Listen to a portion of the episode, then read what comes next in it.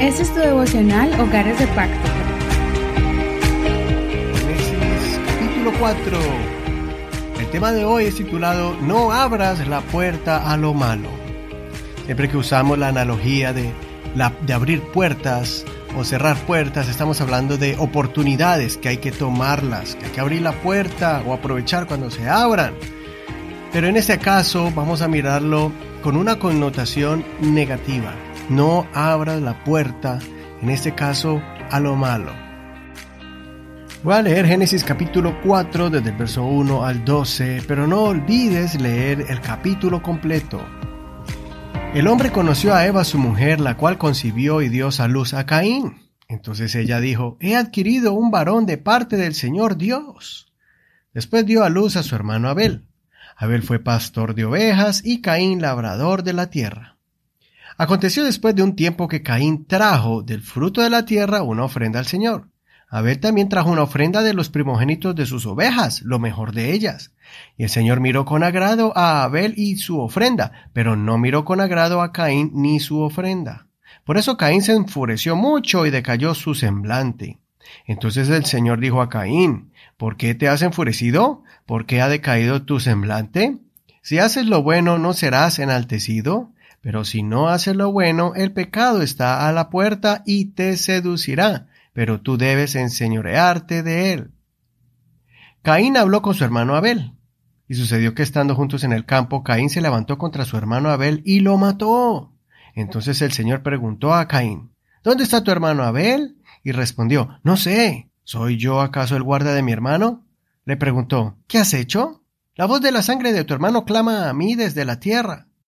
Ahora pues, maldito seas tú, lejos de la tierra que abrió su boca para recibir de tu mano la sangre de tu hermano. Cuando trabajes la tierra, ella no te volverá a dar su fuerza, y serás errante y fugitivo en la tierra. Esta es una de las historias más dolorosas de la Biblia. Ver a un hermano matar a su propio hermano. ¿Cómo pudo haber llegado a tal nivel esta situación de Caín planear el asesinato de Abel?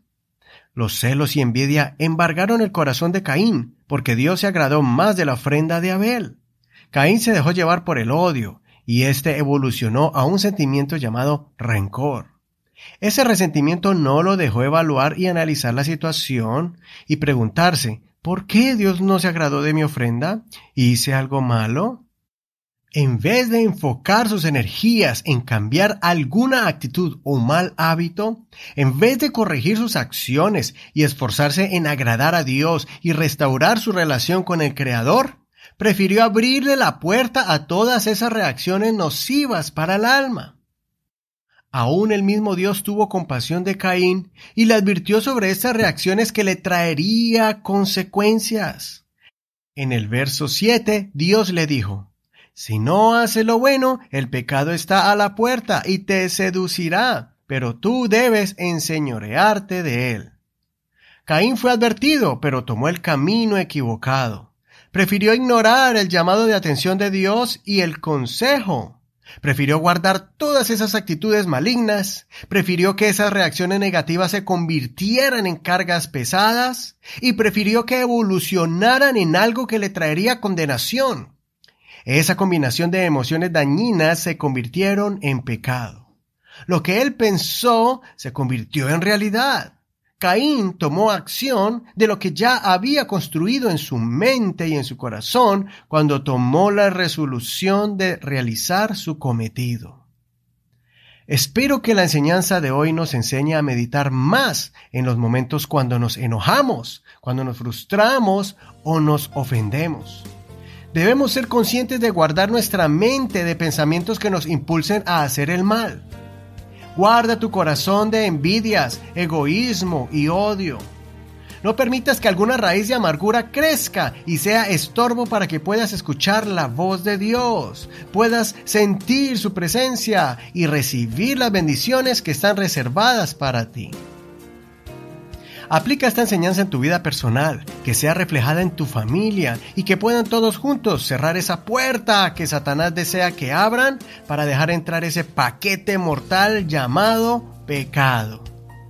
Escudriñemos más a fondo. Usa el método de estudio de la palabra llamado visualízalo.